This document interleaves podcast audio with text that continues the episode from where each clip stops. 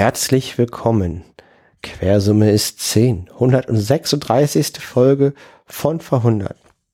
In einem kleinen Raum in Berlin sitzen der Steffen und der Luis. Liebe Zahl und liebe Zeitreisende. Wir berichten aus der Zeit von vor 100 Jahren, aus dem Jahr 1923. Aktuell ist das Jahr 2023. Es ist kalt, es ist März in Berlin und es schneit und es ist alles furchtbar, nur vom Wetter her. Ansonsten ist das Leben für mich in Ordnung.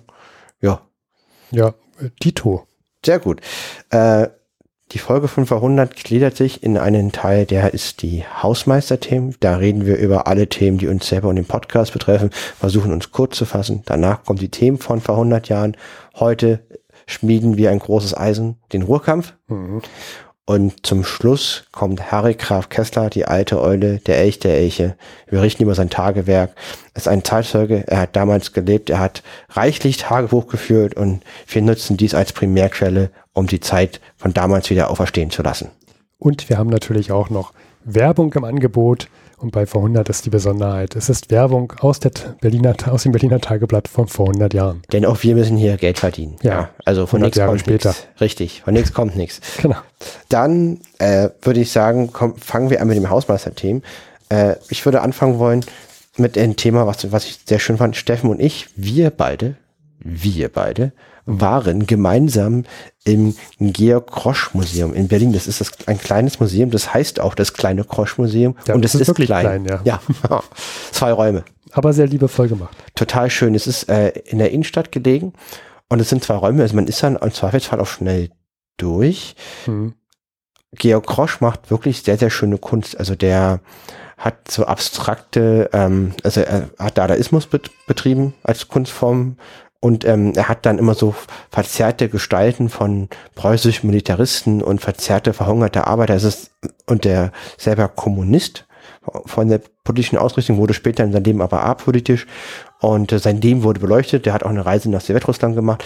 Georg Krosch war natürlich befreundet mit Harry Graf Kessler und äh, ähm, die beiden kannten sich sehr gut. Harry Graf Kessler hat ihnen auch geholfen, vom Wehrdienst befreit zu werden im Ersten Weltkrieg. Und ein schönes Museum mit für mich sehr, sehr schöne Kunst und die haben ein tolles Kaffee da. Ich hab, wir beide haben einen schönen Käsekuchen gegessen. Äh, ja, das stimmt. Was ich da sehr interessant finde an diesem mhm. kleinen Grosch-Museum, dass es ist ja am Bülowplatz in Berlin mhm. und ich finde die Gegend sehr abgefuckt und abgeranzt, ehrlich gesagt. Berlin halt. Ja, auch, auch wenn sie da so in einer sehr ich habe das Gefühl, Touristen denken, das ist eine sehr noble Gegend, aber ich finde, das ist eine der abgefucktesten Gegenden von ganz Berlin. Schön war es da nicht? Nee. Und dann biegst du aber ein in den Eingang vom kleinen Grosch-Museum und dann ist da erstmal so ein kleiner ähm, Garten mit so einem kleinen äh, bisschen, bisschen Wasser, was da so lang fließt. Und du kommst da rein und bist erstmal total beruhigt. So, das ist erstmal Ruhe, kein Straßenlärm. Ach, alles ganz neu und hochwertig. Ja. Also allein ich war, ich war früher da und ich bin erstmal im Badezimmer verschwunden, wie man das halt so macht. Und es war total stilvoll und sauber und irre modern und hochwertiges Bad. Ja. Äh, ja, kann ich sagen. Also auch das, das Klo im Georg Krosch Museum ein Besuch. Ein Besuch. Danke, Luis, für diese Empfehlung. Ja. Äh, also es ist ein, das Café ist ein bisschen teurer, glaube ich, ne? Ja. Jetzt Nee, nicht günstig, aber toll. Also die haben einen ganz tollen Käsekuchen, wirklich lecker tollen Kaffee. Haben auch so drei Leute an der Bar, die da bedienen und es ist wirklich alles super klein, die miteinander mit Englisch reden. Das ist ja. so für mich so eine, so eine Insel des Hipstertums, wo dann auch Leute mit ihrem MacBook da rumsitzen und Kaffee trinken. Also für mich eher ein Kaffee mit Museum. Nur das Museum ist trotzdem sehr, sehr spannend und das Kaffee ist auch sehr, sehr toll. Wenn man in der Gegend ist, äh, sehr schön. Am besten hungrig hingehen und dort Käsekuchen essen. Ja, und du erwähntest es gerade, ich will es nochmal genau herausstechen, äh, die haben gerade diese Besonderheit mit Fokus auf Krosch äh, Reise nach Sowjetrussland, also Russland vor Richtig. 100 Jahren. War ganz witzig, da ist er zu Kommentaren gefahren. Wir haben ja berichtet, da war 1922 die große Kommentar mit der letzten, wo Lenin dabei war. Mhm. Da treffen sich ja alle Kommunisten zum Franchise-Treffen und hören halt, was in Moskau äh, gepredigt wird, mhm. wie jetzt die Weltrevolution umzusetzen ist. Ja. Und Georg Krosch war Mitglied der KPD, als er hingefahren ist und ist nach der Reise wieder ausgetreten. Heißt es. Äh, ich habe noch gelesen, es ist nicht ganz so, so sicher, ob, da, ob er wirklich gebrochen hat mit der KPD oder ob er das nicht nur im Nachhinein verschönt gesagt hat. Ah, ich meine, wir haben, wir haben noch aus seinen späteren Werken noch Wahlplakate für die KPD gefunden, die er designt hat, Ja. nach dieser Reise. Ja, und wir hatten uns erst, also in der Aufstellung haben wir uns gefragt, wie kann es sein, dass der ausgetreten ist, aber trotzdem noch so viel Propagandamaterial für die KPD erzeugt hat. Mhm. Und äh, es stand dann noch irgendwo anders geschrieben, dass man heutzutage sehr kritisch sein muss zu der Aussage, dass er wirklich dann aus der KPD, mit der KPD gebrochen hätte nach dieser Russlandreise.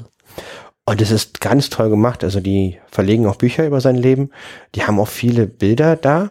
Es sind wirklich zwei Räume. Erwartungsmanagement, zwei Räume. Für wer Lust hat auf ein kleines Museum, der wird, ich war sehr zufrieden, weil ich mag so kleine Museen. Man kann wirklich in jede Tiefe der Bilder einsteigen, Hm. jede Beilage in Ruhe durchlesen. Man wird nicht so erschlagen. Hm. Und wenn man es dazu noch guten Käsekuchen gibt, ist das ein Ausflug wert für mich. Ja, auf jeden Fall. Und äh, es ist nicht so voll tatsächlich. Ähm, also ich würde mir, ich würde mir dem, würde mir wünschen, dass es mehr besucht wird. Ähm, aber tatsächlich ist es nicht so äh, wie, weiß ich nicht, ich gehe ins Museum auf die Museumsinsel, um Nofretete zu sehen. Nee. Komme aber gar nicht dazu. Also es ist ja eh nicht die echte Skulptur, die da steht, aber ich komme gar nicht dazu, mal wirklich mir das in Ruhe anzugucken, weil hinter mir schon die nächsten Touristen mit den Kameras da stehen und mich beiseite drängen und so äh, Survival of the Fittest, Davids Albtraum mäßig. Ja, richtig. Das hat die Frage schon aus. Ich würde dafür auch nicht nach Berlin fahren wollen.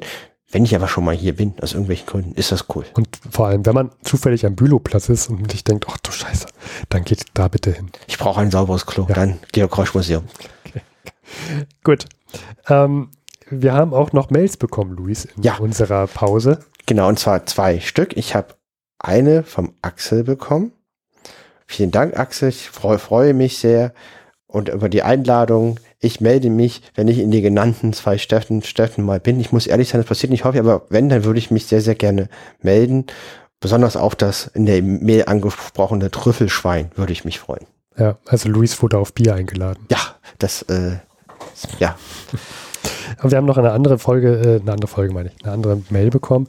Wir haben irgendwann mal im September 1917, äh, im, im September 2017 über September 1917 gesprochen. Und da gab es eine Folge, in der wir uns gewundert haben, ob Pferde wirklich so viel Körnerfutter bekommen, nämlich 1,5 Kilo. Und da haben wir eine Mail bekommen. Ich habe leider nicht mitbekommen, wel- welchen Namen ich jetzt hier sagen darf. Gar, keinen sage ich jetzt. Und äh, dort steht drin in der Mail, dass das Hotte Hü einer Freundin auch 1,5 Kilo Körnerfutter am Tag bekommt. Zusätzlich noch Heu und Wiese und so, aber hauptsächlich die 1,5 Kilo. Äh, wir waren anscheinend in der Folge so, so verwundert, ob das reicht. Und jetzt wissen wir es, Luis, wir können endlich äh, in Ruhe schlafen. Aber interessant, weil so ein Pferd, ich möchte nichts Falsches sagen, ist relativ massig. Das erscheint mir immer noch sehr wenig Essen. Nur ich glaube ihm, dass das stimmt. Aber das heißt, wenn du am Tag an 1,5 Kilo Körnerfutter plus Heu und Wiese frisst, dann wärst du vielleicht auch so massig wie ein Pferd. Wäre ich denn zum Pferd? Tja, Gut. Ein Experiment, auf, äh, über das wir euch dann in der nächsten Folge aufklären werden. nein, nein, nein, nein, alles gut, alles gut, alles gut. Und dann, Steffen, äh, haben wir den Witz verpasst aus der Zeit von vor 100 Jahren. Du hast immer einen Witz von vor 100 Jahren. Genau, und der Witz stammt aus der Wiener Zeitbilder. Das ist so eine etwas bunte, schöner gemachte Beilage aus der Tageszeitung aus Berlin. Äh, 100 Jahre alt. Und der Witz lautet, wir werden den genaue Ausgabe und alles verlinken äh, in der Folgenbeschreibung, für die, die nachgucken wollen. Ähm, Zitat. Der pünktliche Zahler. Zahler? Der, der pünktliche Zahler im Okay, Sinn ja. von bezahlen. Pünktliche Zahler. Witz aus der Zeit von vor 100 Jahren. Ja. Du willst schon wieder bummeln gehen? Du weißt doch, die nächste Woche wird die Miete fällig. Ach, bis dahin werde ich schon wieder zu Hause sein.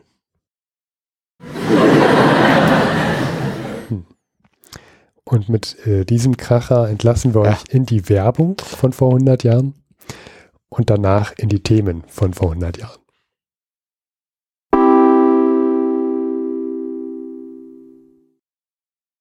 Und nun Werbung aus dem Berliner Tageblatt vom 15.03.1923. Wertheim präsentiert außergewöhnliche Angebote. Damen-Halbschuhe, schwarz, Chiffreau, Goodyear, 24.500 Mark. Herren Schnürschuhe, schwarz, Goodyear, 37.500 Mark. Herrenhüte, moderne weiche Form und Farben mit kleinen Fehlern, 7.800 Mark. Hermann Tietz präsentiert billige Lebensmittel. Weizenmehl das Pfund 690 Mark. Speisekartoffeln das Pfund 50 Mark. Ein Pfund gehacktes 2600 Mark und Tafelmargarine für 2900 Mark das Pfund. Es folgt eine Stellenausschreibung. Führender Exportzeitschriftenverlag sucht zum sofortigen Antritt einen Übersetzer für Portugiesisch.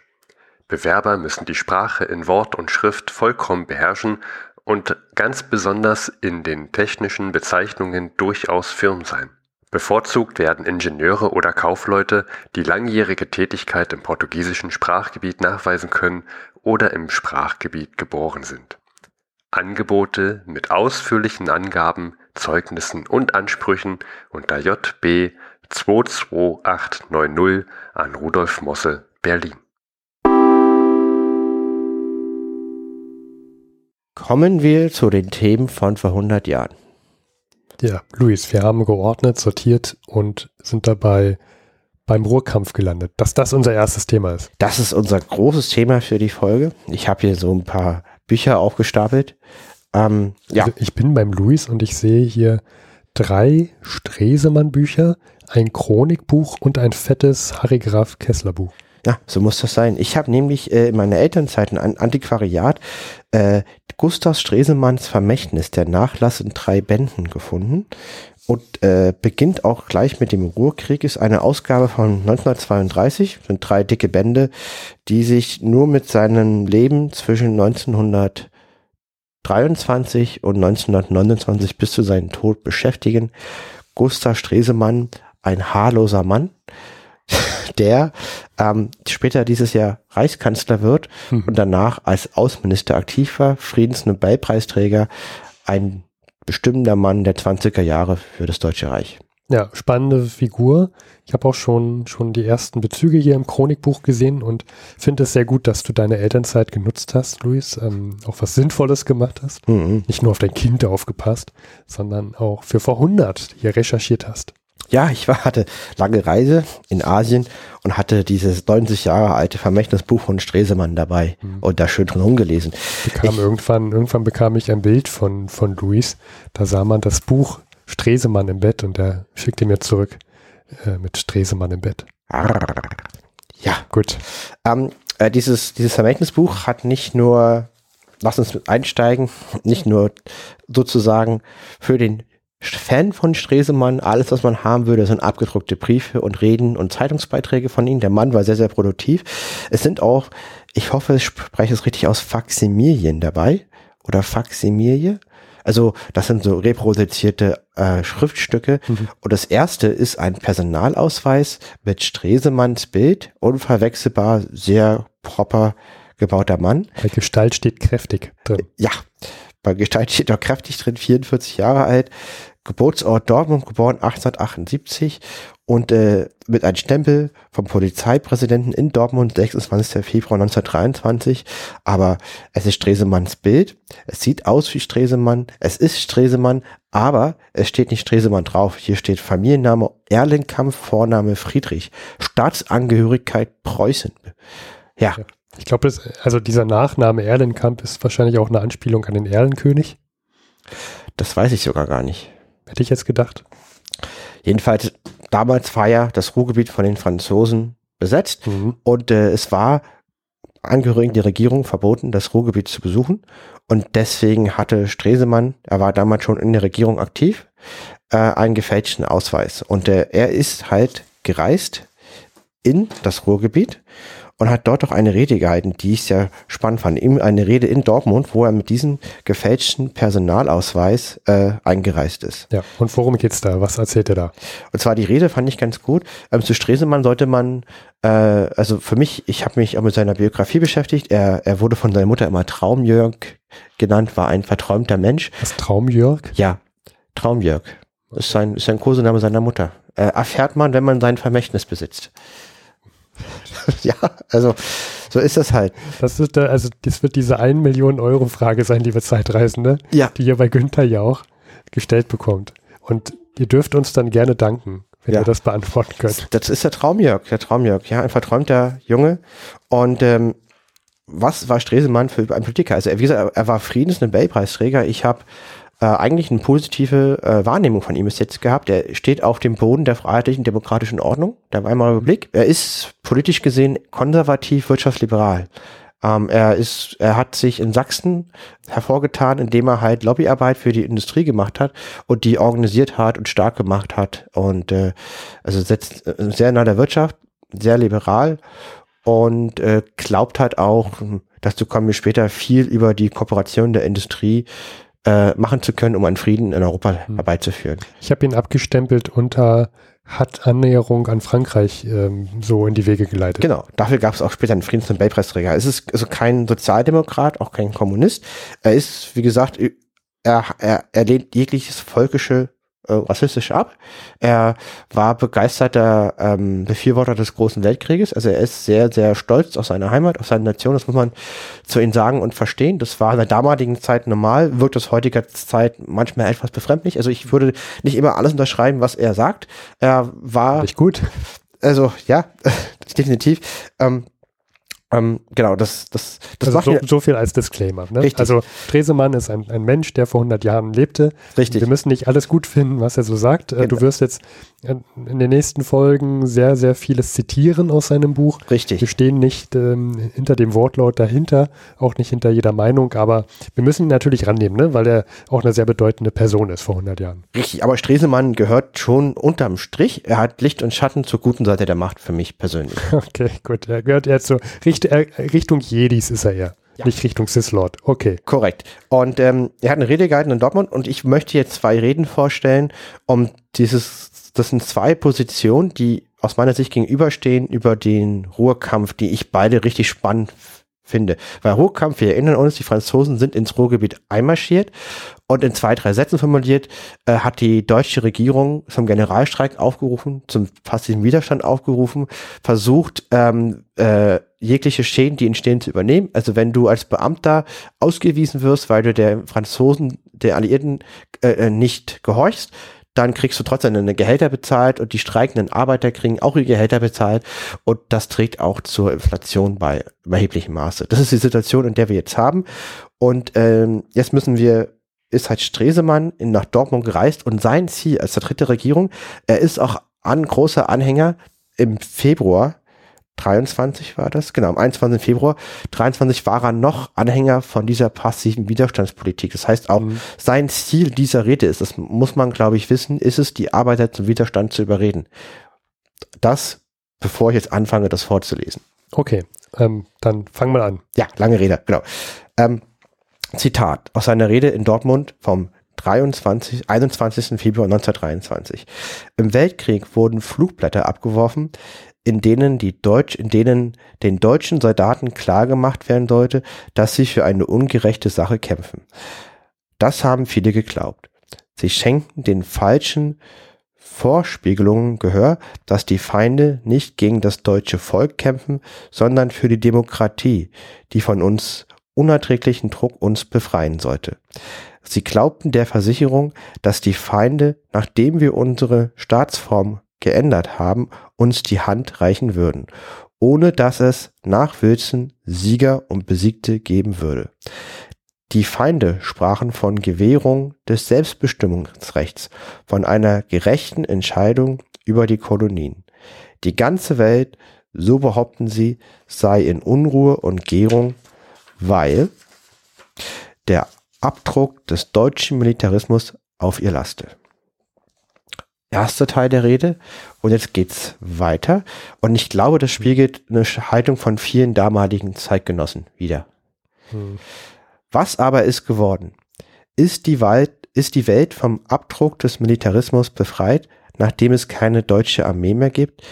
Ist abgerüstet worden, nachdem Deutschland seine Waffen ausgeliefert hat?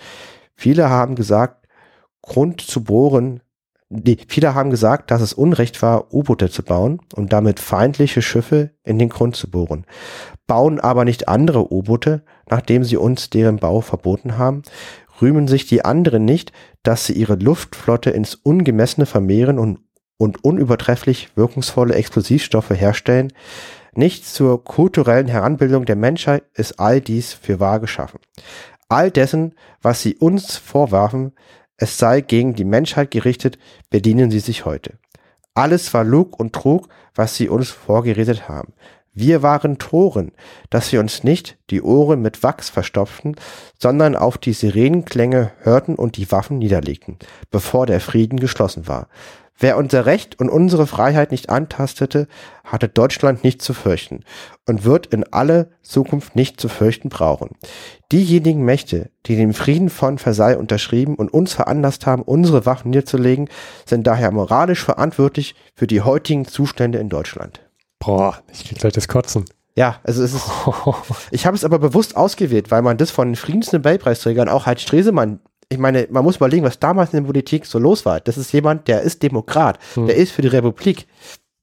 Ich, also ich finde, dass da ganz, ganz viel geschönt wird und ein richtiges äh, Licht und in eine Mimimi-Haltung ja. man sich stellt, von wegen, wir waren damals im Weltkrieg und haben uns darauf eingelassen, auf den Frieden, weil es ja eine gute Idee mit, mit äh, tollen Bedingungen war. Was man aber mal vergisst, ist dieses Angebot von Wilson, auf das er ja da referen äh, referiert, ja. äh, referenziert, mit ähm, diesen Selbstbestimmungsrechten und so, das hat er ja schon eine ganze Weile da ähm, verkündet.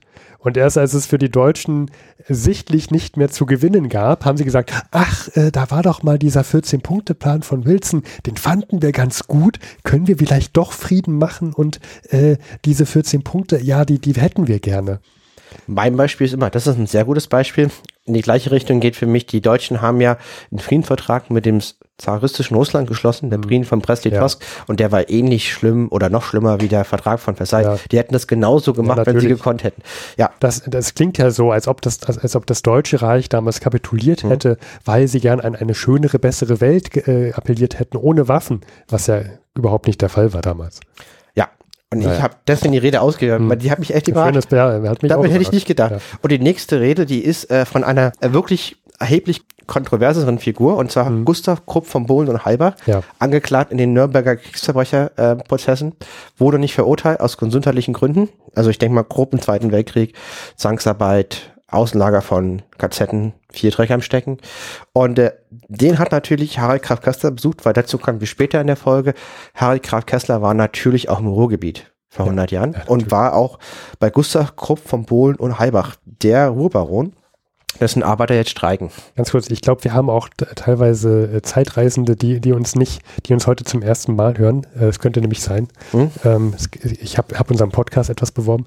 Ganz kurz, Harry Graf Kessler, das ist die Person, äh, du hast ja vor Jahren mal das Tagebuch geholt und das ist so eine Person quasi der, der James Bond vor 100 Jahren auf diplomatischem Wege und mit einer Mischung aus Forrest Gump, der, der, der schafft es immer zur richtigen Zeit am richtigen Ort zu sein, der aus heutiger Sicht spannend ist. Ja. Deswegen ist sein Tagewerk wertvoller als andere, weil er halt die richtigen Leute kannte, unter anderem Einstein oder halt jetzt Unterhaltung mit Gustav Kopf von Bohlen und Halbach hat über seine Meinung. Ähm, weil ich finde da die Perspektive von ihm als einer der größten Arbeitgeber der Region ähm, spannend auf diesen, auf diesen Urkampf. Mhm. Und, und die habe ich hier in der Version von Harry K. Kessler. Da liegt aber auch eine Grenze. Es ist sein Tagebuch für sich selber geschrieben. Ja. Das muss man natürlich regelmäßig kritisch hinterfragen. Natürlich. Harry Graf Kessler findet sich immer ganz, ganz gut. Ja, das ist sehr, sehr, natürlich hoch ähm, selektiv und hoch persönlich und Wir hoch subjektiv. tolle Passagen, wo er Albert Einstein Tipps zur Relativitätstheorie gegeben hat. Selbstverständlich. Ja. gut, aber, aber, was, aber, aber genau, damit ist alles zu Harry Graf Kessler gesagt. Ja. Und, und der hat sich jetzt mit Krupp ähm, getroffen und, und Krupp hat auch jetzt eine andere Meinung dazu. Genau, und jetzt ist es quasi die, die, die, die Meinung von Gustav Krupp von Bohlen und Heibach zum Ruhrkampf. Mhm. Fand ich äh, persönlich sehr interessant und zwar Zitat. Seine Ausführungen waren sehr vernünftig. Seine Ausführung ist halt Gustav Krupp von Bohlen Heibach, mhm. wie sie sich für seine Stellung geziehen. Er sei der Ansicht, und habe diese auch neulich Kuno, der aktuelle Reichskanzler, zum Ausdruck gebracht, dass die deutsche Regierung schon längst wieder ein aktives Angebot an Frankreich in der Reparationsfrage hätte machen müssen. Sie sei viel zu passiv gewesen. Der passive Widerstand sei nötig und müsse energisch durchgeführt werden. Aber die Regierung müsse sich darüber klar sein, dass es nur eine Fassade sein dürfe, hinter der etwas vorgehen, Verhandlungsmöglichkeiten gesucht werden müssen. Die Gefahr nationalistischer Ausschreitungen sei da, 80 Prozent der Arbeiter seien nationalistisch. Es wäre ein leichtes, sie zu Ausschreitungen gegen die Franzosen hinzureißen. Und tatsächlich, tatsächlich würde es diesen Arbeitermassen auch nicht schwer werden, die Franzosen, die hier sind, zu entwaffnen und hinauszuschmeißen. Aber nach 14 Tagen würde dann das Industriegebiet aufgehört haben zu existieren. Die Franzosen hätten ein Recht auf den Wiederaufbau ihrer verwüsteten Gebiete. Man brauche über die Kriegsschuld gar nicht hin und her zu streiten. Die Tatsache ist, dass Frankreich Kriegsschauplatz und sei und verwüstet worden sei und dass daher ganz Europa ein Interesse an der Wiederinstandsetzung des Kriegsschauplatzes habe. Die Franzosen machen nur den Fehler, dass sie glauben, sie könnten sofort Bargeld in Deutschland bekommen. Sie müssten einsehen, dass Deutschland sich erst erholen müsse. Das finde ich erstaunlich reflektiert wiederum. Ja, das hat mich sehr überrascht. Ja. Das hätte ich Gustav, Gustav Krupp von Bohlen und Heibach nicht zugetraut.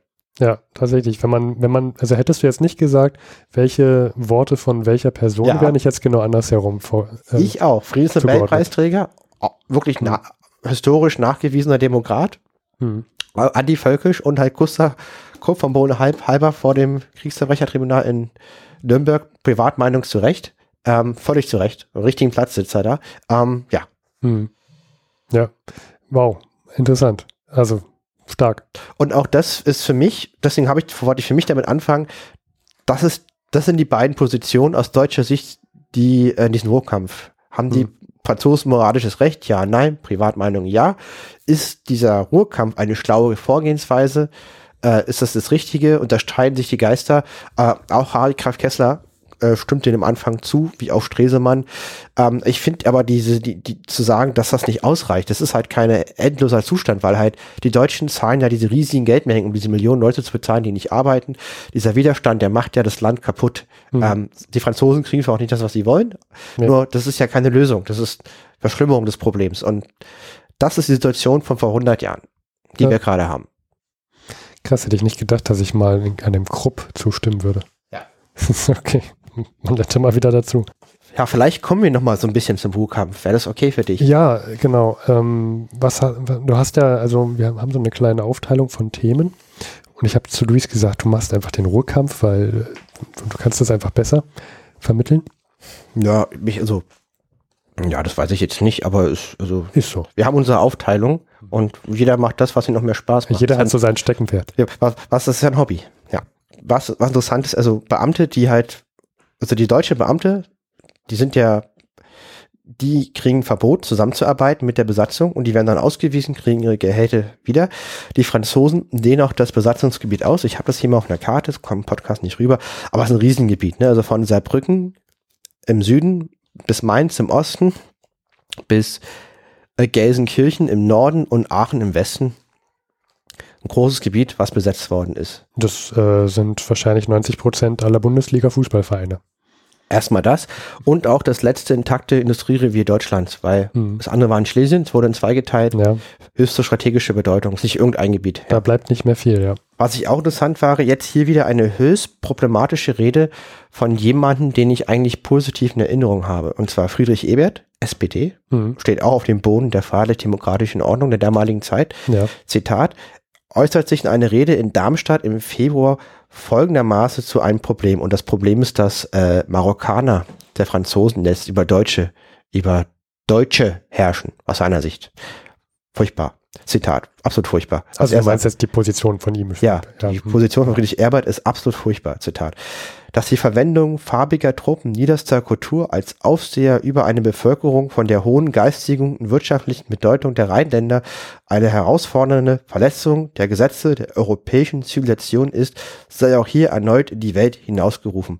Reichspräsident Friedrich Ebert, es gibt einen Platz nach ihm benannt in Berlin, SPD. Tolle Aussage. Ganz toll. Ja, es gibt ja auch in Berlin ganz, ganz viele Plätze, die, äh, die jetzt gerade umbenannt werden. Es gibt äh, zum Beispiel, Luis, ich habe ja mal bei der Seestraße gewohnt Mhm. und äh, da gab es im afrikanischen Viertel den Nachtigallplatz. Oder ich Okay. glaube Nachtigallstraße oder Nachtigallplatz, Mhm. benannt nach den Herrn Nachtigall. Kolon, äh, Kolonialherr, Mhm. übelster Sorte, ist Mhm. jetzt auch umbenannt worden. Mhm. Äh, da frage ich mich, ob man dann auch noch mal später so Diskussionen haben wird oder ob sie vielleicht sogar schon gibt über Ebert, wenn man sich halt diese, diesen Satz daraus pickt. Ja, meine ungefragte, von dir gerade ungefragte Meinung zu dem Problem. ich frage dich nach deiner Meinung. Alles gut. Um, ähm, also für mich ist auch Friedrich Ebert jemand, der auf der guten Seite der Macht steht. Wie jeder Mensch hat er seine schlechten und seine guten Eigenschaften. Hm. Und deswegen muss man nicht gleich alles umbenennen. Nur, auch wenn das eine abartige und eine verdammungswürdige Aussage von ihm ist. Ja, ja. Wollte ich nur mal, möchte ich nur mal anmerken. Das, das ist ja dann im Nachhinein, das hat auch 100 Jahre, lassen wir das. Ich, ich will nur sagen, wenn man diese Debatte anstoßen würde, ja. dann wäre das wahrscheinlich ein Argument von den Leuten, die für eine Umbenennung wären. Und zu Recht. Also das kann man noch nicht entschuldigen oder relativieren, das geht halt nicht. So. Ja, das wäre das.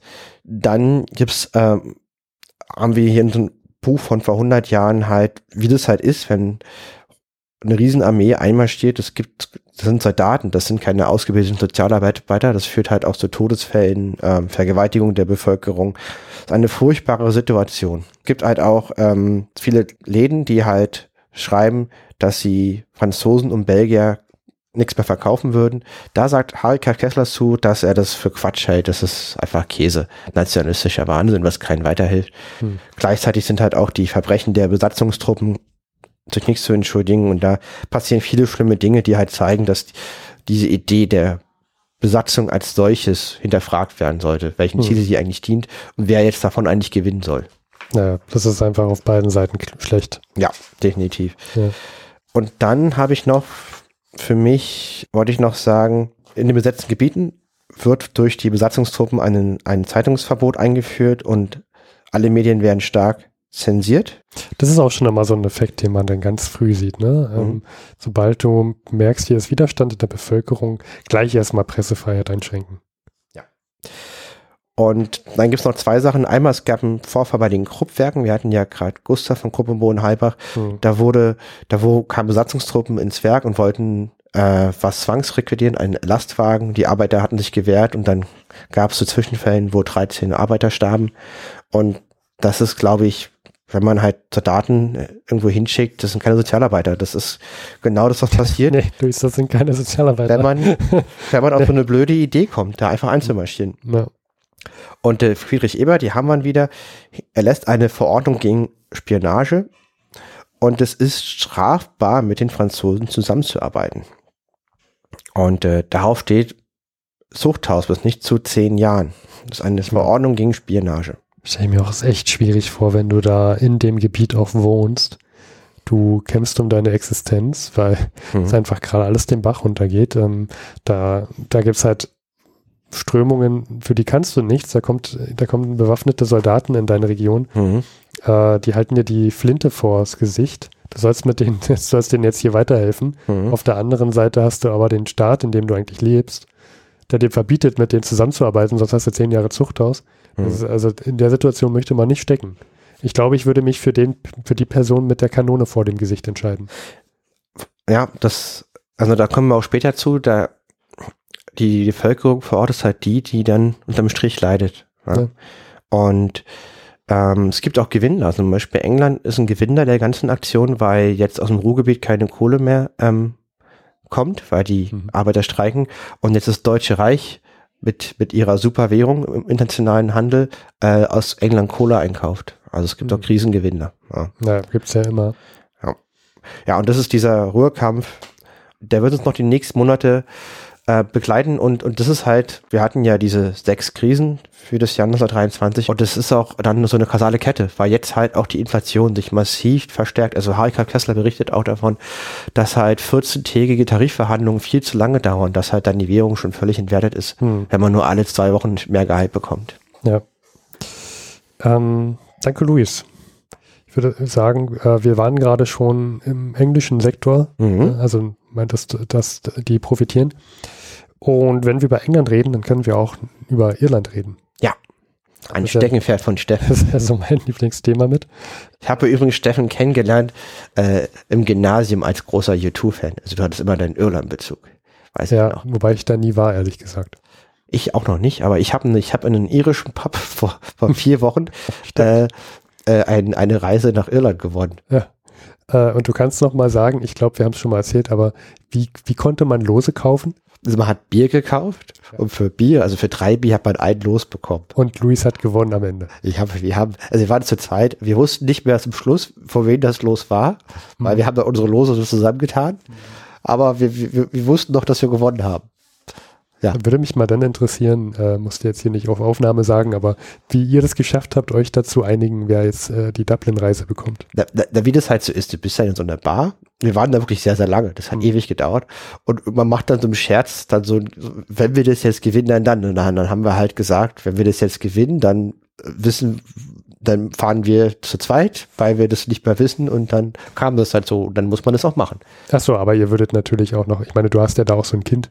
Ja, ja, aber gut, also, die, die, also der, der andere auch, also, so, also auch verheiratet mit, mit einem Kind. Das heißt, es gäbe halt nur zwei Szenarien, entweder zu zweit oder halt zu sechs. Das heißt, man hat halt nicht das, das hm. würde dann schon irgendwie ausgehen. Okay, aber ich habe halt gesagt, gespannt. dass wir die Reise auf jeden Fall zusammen antreten. Gut. Und, ja. äh, und dann die Frage, über weiteren Anhang oder auch nicht ausgeschlossen, aber beim vor allen Dingen, das war ein Riesending, man rechnet damit ja nicht, dass man gewinnt.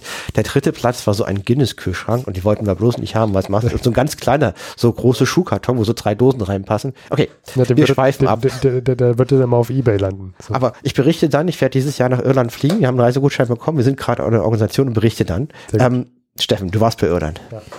Ich habe mich auch immer geschämt, dass ich, dass ich U2-Fan war, aber nie was so richtig über diese Konflikte da, da wusste. Deswegen habe ich mich dann da irgendwann mal doch dafür interessiert und gelesen. Und jedes Mal, wenn, wenn ich hier im Chronikbuch Irland wiederfinde, dann denke ich mir, das ist wieder mal mhm. ein äh, Moment da, um mhm. in Vorhundert über Irland zu reden. Unter anderem haben wir auch schon vor etwas mehr als einem Jahr auch schon mal über Irland geredet, als es um den anglo-irischen Vertrag ging.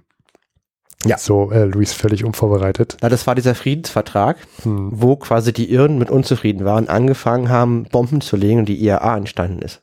Oder die IRA dagegen war. Äh, Sinn Fein war dagegen. Ja, genau, genau. Also es geht darum, dass äh, man dieses, diesen Konflikt, gehört jetzt Irland zu Großbritannien oder nicht zu Großbritannien, zu England, zu nicht zu England und so weiter.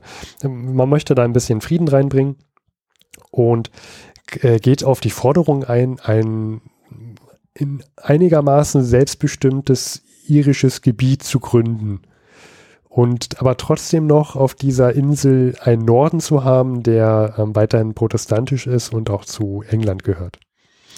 Ähm, aber alles gehört noch nominell zu England. Nur der, die, der heutige katholische Teil war autonom. Das war der Kompromiss, richtig? Teilweise autonom, ja, nicht ganz. Teilweise autonom. Und äh, das führte halt zu der, mhm. also die Folge ist eine Spaltung in Nordirland und Irland. Mhm.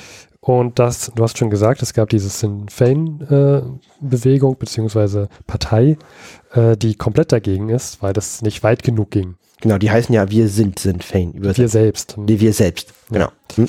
Und das führte dann dazu, dass äh, im Juni letzten Jahres es einem Bürgerkrieg kommt weil, ähm, naja, die es einfach nicht einsehen wollen.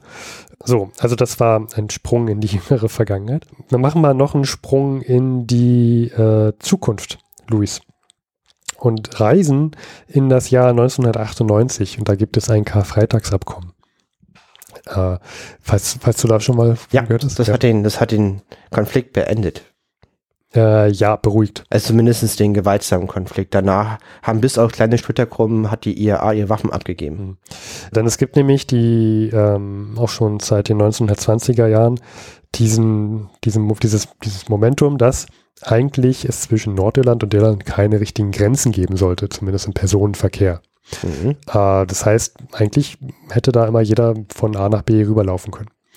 Nun gibt es aber die, diese Konflikte, die wir nannten, und auch in den 70er Jahren spitzt, sich das nochmal zu, weshalb es dann letztendlich ja doch Grenzkontrollen gab. Mhm. Äh, also nicht nur im Warenverkehr, sondern auch im Personenverkehr. Und das Karfreitagsabkommen, das sorgt dann letztendlich wieder auch dafür, dass die Grenzen nach und nach gelockert werden mhm. und es dann zu, äh, zu so einer Durchlässigkeit kommt, wie wir es eigentlich in den letzten Jahren gewohnt waren zwischen Nordirland und Irland. Mhm. Und jetzt springen wir mal nochmal wieder zurück in die Zukunft von Punkt 1998 ausgesehen. Mhm. Äh, also Martin McFly mäßig. Und jetzt gibt es ja so einen Brexit, Luis. Genau. Und da gibt es ja Wie macht man das jetzt? Die hatten ja große Angst, dass die Konflikte wieder aufleben, mhm. wenn es wieder eine Grenze gibt. Ja, weil Nordirland gehört ja zu, äh, zu den Briten mhm. und äh, Irland ist aber EU. Äh, wie machst du das? Ähm. Und du hast dann auf einmal wieder eine Grenze, die es eigentlich nicht geben darf, weil man sich darauf äh, geeinigt hatte, dass es dort keine Grenzen mehr, Personen und so mhm. weiter gibt. Was ich wusste, ist halt im Brexit gab es so einen Kompromiss, dass halt die Zollgrenze zwischen Nordirland und England im, auf dem Meer liegt. Also dass man innerhalb von Irland ähm, halt freien Handels- und Warenverkehr haben darf. Mhm. Sobald man aber nach England, auf die Insel England, wo Schottland und Wales auch drauf ist, irgendwas hin zurückcheckt, da ist die Zollgrenze. Genau, das, darauf haben sie sich jetzt geeinigt. Ich, ich glaube, das ist tatsächlich die mitbeste Lösung, die man so machen kann. Weil Denke ich auch. Wenn, ja. wenn du diesen, also wenn, wenn du wirklich diesen dämlichen Brexit hast, dann was willst du machen? Also ich finde diese, es hat schon einen Grund, warum man so lange drüber debattiert hat, ob man doch wieder eine Grenze zwischen Nordirland und Irland macht oder nicht, weil es einfach äh, über 100-jährigen Krieg da äh, auf dieser Insel gab. Na, bloß den Konflikt nicht wieder erstarken. Jetzt ist meine Frage, der Bezug, wo, vor 100, also wo, wo, was ist da vor 100 Jahren passiert? Ja, der Bezug vor 100 Jahren ist, dass ähm, dieses anglo-irische, dass der anglo-irische Vertrag sich jetzt jährt und wenn sich etwas jährt, dann besinnt man sich ja wieder zurück, wie, was ist eigentlich in den letzten Jahren so alles passiert. Und da sah es das letzte halbe Jahr davon nicht gut aus, weil es einen Bürgerkrieg gab. Mhm. Denn deswegen gibt es jetzt gerade ähm, einen Aufruf von den Politikern, diesen Bürgerkrieg bitte zu beenden und wieder für Frieden zu sorgen, mhm. wogegen sich aber auch de Valera, das ist ja dieser Anführer der Sinn Fein, mhm. äh, sträubt. Wir kommen nochmal in ein oder zwei Folgen nochmal zu den Iren. Mhm. Da wird de Valera nämlich verhaftet. Uh. Und das wirkt dann auch nochmal großen Sprengstoff geben. Also wir haben einen Bürgerkrieg, ein in Irland, weil der vor allem hier ausgehandelte Kompromiss nicht akzeptiert wird, hm. weil Irland ist immer noch Teil von England und diese Teilautonomie reicht den katholischen Süden nicht. Und deswegen ist der Konflikt immer noch am Schwellen. Und äh, heute haben wir durch den Brexit eine Sondersituation und alle haben Angst, dass er nochmal aufbricht. Ja. Es wurde aber vor einigen Wochen, das habe ich in den, in den Nachrichten gesehen, ähm, eine schriftliche Vereinbarung mit der EU erzeugt, äh, um diese, diese Kompromisslösung mit der Grenze für den äh, Warenverkehr im englischen Kanal ist so festgehalten, jetzt eigentlich langfristig so vereinbart. Hm. Das war vorher nur so ein Provisorium. Ja, also tatsächlich glaube ich mit, mit einer der realistischen Lösungen, die man gerade machen kann. Und endlich auf Papier, was Hoffnung gibt, dass dieses, dieses Fass, das man eigentlich mit dem Deckel zugestopft hat, nicht wieder aufgeht. Das ja. wäre schön. Also so viel nochmal. Ich habe, du hast deine Frage schon berechtigt, was hat das jetzt eigentlich mit der Sendung zu tun, aber äh, es gab diesen Punkt in hm? unserem Buch und ich hm? fand das nochmal eine interessante, nee, ich auch, wirklich. Interessante, interessanten Bezug zu heute. Warum, warum ist, warum hat man das eigentlich so lange debattiert? Warum zieht man da nicht einfach die Grenze auf dem Festland? Genau. Danke, dass du das reingebracht hast. Genau, das, das wollte ich nochmal, das hatte ich für mich, ich hatte diese Meldung, die ist für mich untergegangen gewesen, dass ja. jetzt quasi dieser Jahrestag ist und aufgerufen wird, endlich Frieden zu haben, aber das gar nicht danach aussieht. Also mhm. auch ein Beispiel vielleicht, wo man nochmal zeigt, dass die Welt heute doch viel, viel besser ist als die früher. Früher war nicht immer mehr Lametta. Das stimmt. Ähm, und so sind äh, zumindest auf dem Land für Personen weiterhin die ähm, Grenzen noch etwas durchsichtig. Apropos durchsichtig. Wir kommen noch zu einem weiteren Thema. Denn ähm, wer für Durchsichtigkeit gesorgt hat. Das war Wilhelm Konrad Röntgen. Röntgen, genau. Röntgen. Nobelpreis für Physik und der ist leider gestorben. Wir werden ihn im Nekrolog am Ende des Jahres auch nochmal haben. Äh, starb im Alter von 77 Jahren in München und er hat durch Zufall Strahlen entdeckt, die körperdurchdringende Eigenschaften haben. Und er hat eine Hand in der Nähe eines geladenen Rohres bewegt und dann ein Skelett auf dem dahinterstehenden Pappschirm gesehen und gesagt, das ist eine Idee, das braucht man. Heurika. Heurika. Und zu Recht. Wilhelm Röntgen, leider gestorben, ein großer Geist und große Verdienste für die Menschheit. Ja, ähm, mit 77 ist er gestorben. Ja interessanterweise habe ich festgestellt, der, wir, haben, wir haben denselben Geburtstag. Also nicht dasselbe Geburtsjahr, aber denselben Geburtstag. Und. Wer denn? In der Röntgen und ich. Der starb am 10. Februar. Geburtstag, nicht Todestag. Okay, ja. Äh, den, nämlich den 27.3. So. Okay, Kann gut. wieder nachgucken. Ja. Ähm, Geschenke bitte an. lange Leitung habe ich gerade gehabt. Schon. Ich merke schon, ich habe dann, du hast mich angesehen wie ein Auto. Ja, genau. Um, ja. nee. Und ich dachte mir, ich guck mal, was der Röntgen eigentlich so gemacht hat. Äh, und da fand ich, das sind so ein paar, paar Fakten. Ich habe das jetzt alles nur von Wikipedia, muss ich zugeben. Äh, da sagt man wieder, aha, oho. Wusstest du, Luis, dass äh, er von, seinen, von der Schule, wo er auch sein Abitur machen wollte, dass er da von der Schule geflogen ist und keinen Abschluss hatte. Das wusste ich nicht, aber äh, das ist, finde ich sehr sympathisch. Ja, jetzt musst du sagen, aha, oho. Oha, oho. Ja. Also, was du mal beim Wer wird Millionär sitzt? Ja, ich weiß. Ja. Welchen Abschluss hat Wilhelm Röntgen? Sage ich, keinen. Achso, ich dachte, äh, mit wem hat er denselben Geburtstag? Achso, ja, ja, dann sage ich ja Steffen. Wer ist Steffen? Da, der Steffens. Ja ähm, also 1880, 1888 kam er denn nach Würzburg. Der ist übrigens aufgewachsen in, in äh, Appen, Appendorf, also in den Niederlanden. Äh, ist dann nach Würzburg gekommen, 1888. Äh, Appeldorn, da ist er aufgewachsen. Ah, sehr holländisch. Und mhm. er ist ein gepflegter Bartträger. Ja. Und seine Frau ist auch sehr bekannt, Anna-Bertha Ludwig. Hast du äh, eine Vorstellung, warum? Nein. Und zwar äh, existiert von ihr eins der ersten Bilder einer Röntgenaufnahme.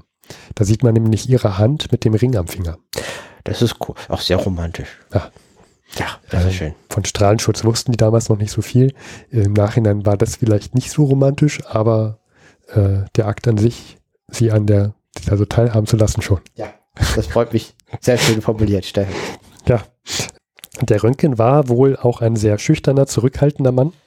Er hat seine entdeckten Strahlen als X-Rays, äh, also X-Strahlung, hm? ähm, benannt. Und später wurde dann ähm, auf einer Versammlung, wo er das dann auch so nochmal vorgetragen hat, ganz, ganz trocken und ganz unaufgeregt, äh, hat sich denn da aus der, aus dem Publikum jemand erhoben und gesagt, lasst uns die Strahlen Röntgenstrahlen nennen und nicht X-Strahlen. Und da gab es dann eine breite Zustimmung im Publikum. Seitdem, das erklärt sich, warum es in Deutschland immer, warum man da immer von Röntgenstrahlen spricht, aber zum Beispiel in Amerika weiterhin von X-Rays, also X-Strahlen. Ja. Das wusste ich auch noch nicht. Wusste ich auch nicht. Warum das eigentlich so ist. Aber stimmt, macht ja irgendwie Sinn. Ja. Hm. Zum Nobelpreis, Luis, was hast du eine Ahnung, was, was der, äh, also ist ja klar, dass er dafür den Nobelpreis bekommen hat.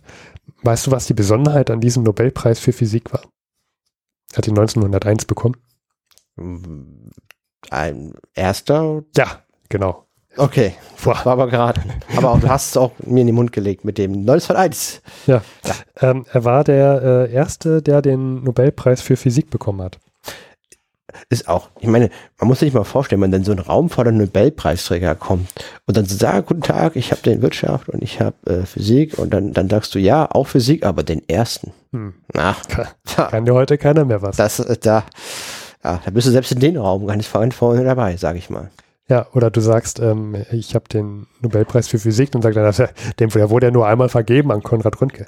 Dann sagst du, ja, das bin ich. Stimmt. Boah. Ich war eine Zeit lang auch der Einzige. Ein Jahr lang. Na, gut, ja. ja. ja. Ja. Okay. Und dann noch etwas zum, ähm, wo wir heute schon über, über Gesinnung von den Leuten von mhm. vor 100 Jahren sprachen. Mhm. Es gab ja da diesen großen Weltkrieg, über den wir mhm. auch schon sprachen, 2014, über 1914.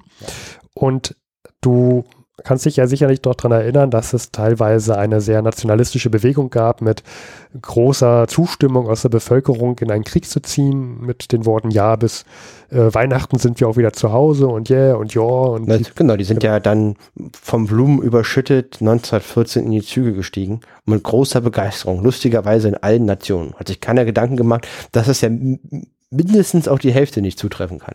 Genau, und dann musste, musste sich das deutsche Heer sehr, sehr beeilen, mhm. äh, denn es gab ja da diesen Schlieffenplan. Korrekt, es war eine große, große Hetze. Der Plan war, im Westen den Krieg zu entscheiden, bevor im Osten der Russe kommt. Und um schnell in den Westen zu kommen, hatte man ja quasi so zwei Möglichkeiten. Eine davon war, über Belgien zu laufen. Über die Ardennen. Was ähm, ein Problem darstellte, denn Belgien war neutral. Neutral. So, das äh, führte dann auch unter anderem dazu, dass dann auch äh, England mit in den Weltkrieg einstieg. Und in Belgien, wir hatten eine Folge, das war eine der ersten vor 100 Folgen, Da haben wir über den Rape of Belgium gesprochen. Ja.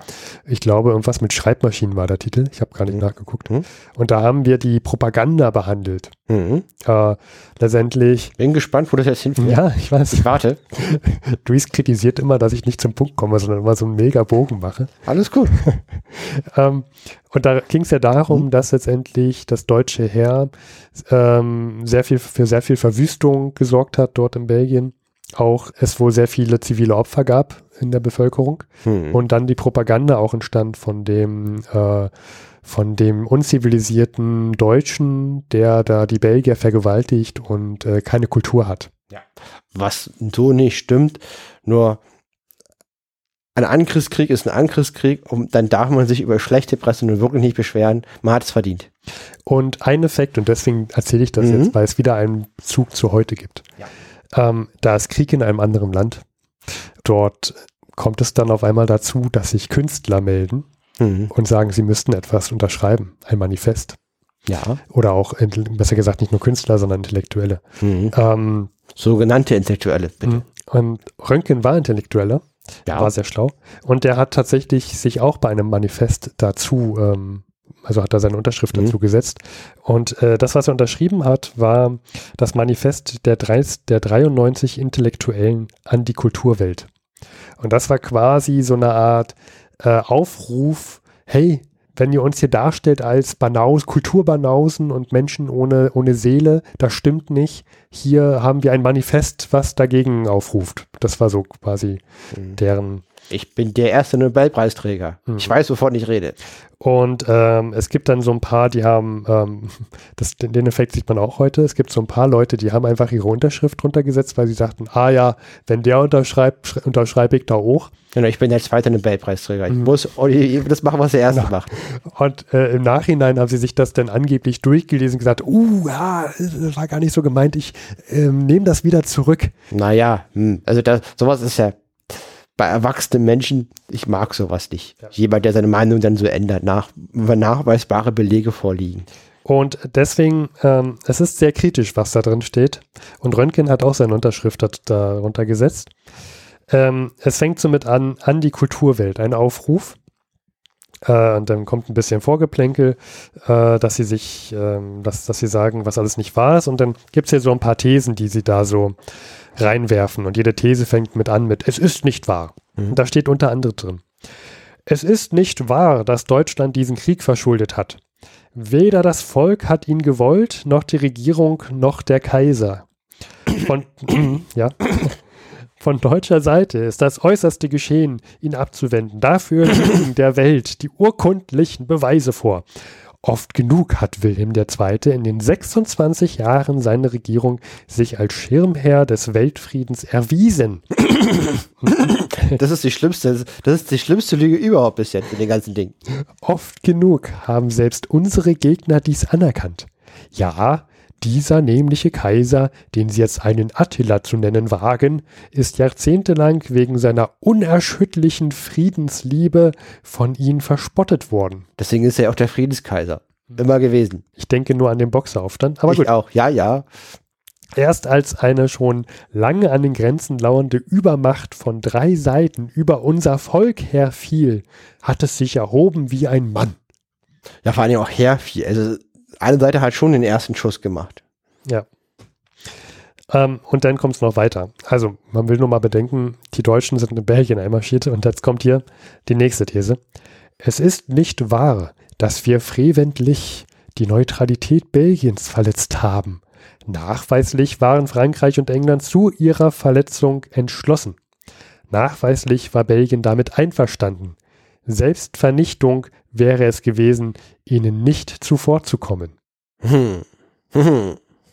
Also, wir sind dort einmarschiert, weil wir konnten ja nicht anders. Ja, das ist die gleiche Logik wie äh, äh, zu sagen, äh, bestimmte Sexualschreiter sagen, ja, die Kleidung oder sowas, wo man halt dann auch so denkt, so, nein, nein, bitte wegschließen, Schlüssel wegwerfen, nein, er hat es nicht, weil es noch schlimmer. Er, er, hat was Schlimmes gemacht und das Schlimmste, er, er versteht sein und das Unrecht gar nicht, was er antut. Hm. Genau so die Logik. Es ist nicht nur das Unrecht, was getan wurde, sondern das Schlimme ist, dass man das gar nicht irgendwie äh, versteht, was man da eigentlich tut an Schlimmen. Also warum die, wo das Problem bei einem Angriffskrieg ist, dass, dass das nicht anerkannt wird. Ja. Hm. Und ähm, ich will nicht alles vorlesen. Ähm, wir können auch einen Link reinstellen, kann man sich selber nochmal durchlesen. Eine Sache möchte ich aber mhm. gerne noch äh, erwähnen. War da auch Thomas Mann dabei? Also Thomas Mann zum Beispiel war ja im Ersten Weltkrieg auch total dafür, Feuer und Flamme. Und erst im Zweiten ist er dann nach äh, Kalifornien gegangen und hat da, hat da große Reden über den BBC an, an die Deutschen gesendet. Hm, das, das weiß ich nicht. Das können wir gleich nochmal gucken, okay. ob hm, es hier da steht. Ja. Also jetzt wird hier gleich noch ähm, eine Refer also auf, auf Löwen Löwen angesprochen. Löwen war eine Stadt, ähm, wo dann die Deutschen auch für, für, Zerstörung gesorgt haben. Und das haben, also das ist auch nachweislich so passiert. Also das, da ist die Propaganda wahr. War eine, also ein Grund, warum dieses Manifest geschrieben wurde, war, dass äh, sich die Unterzeichner empört haben, dass man so eine Propaganda über Deutschland macht. Und jetzt schreiben sie folgendes auch noch rein hier.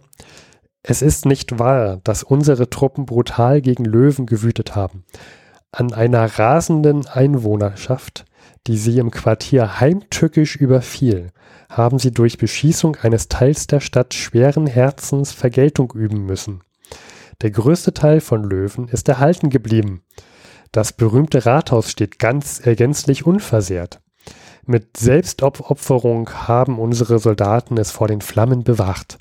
Sollten in diesem furchtbaren Kriege Kunstwerke zerstört worden sein oder noch zerstört werden, so würde jeder Deutsche es beklagen.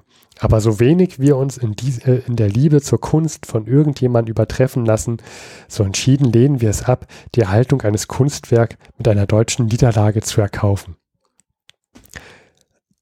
Mehr Propaganda kann man da gar nicht reinpacken. Nein. Also ich sage, äh, Propaganda ist doof, und antworte mit Propaganda. Ja. Also so, das, was soll denn das? Ja. Ein Quatsch.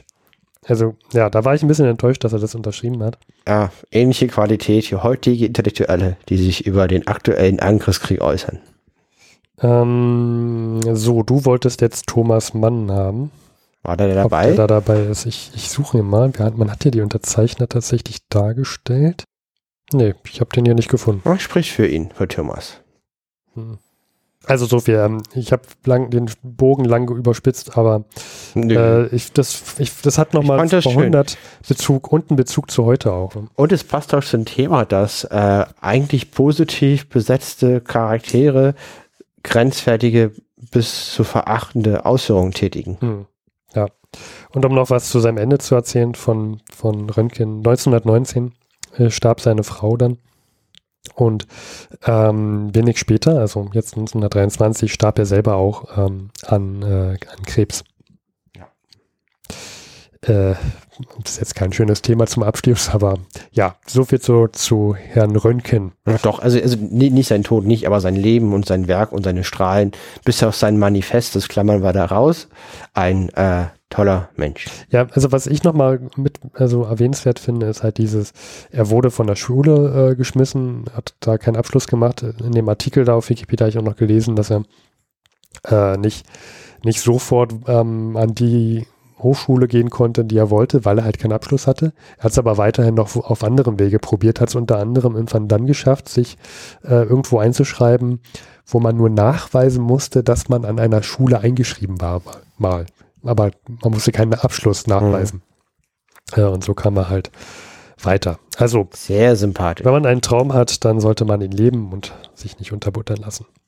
Es sei denn, es ist ein schlechter Traum, dann lieber aufhören. Ja, ja also so viel zu Röntgen. Ähm, Röntgenstrahlen haben ja auch sehr viel mit äh, Foto und, und Film zu tun, Luis.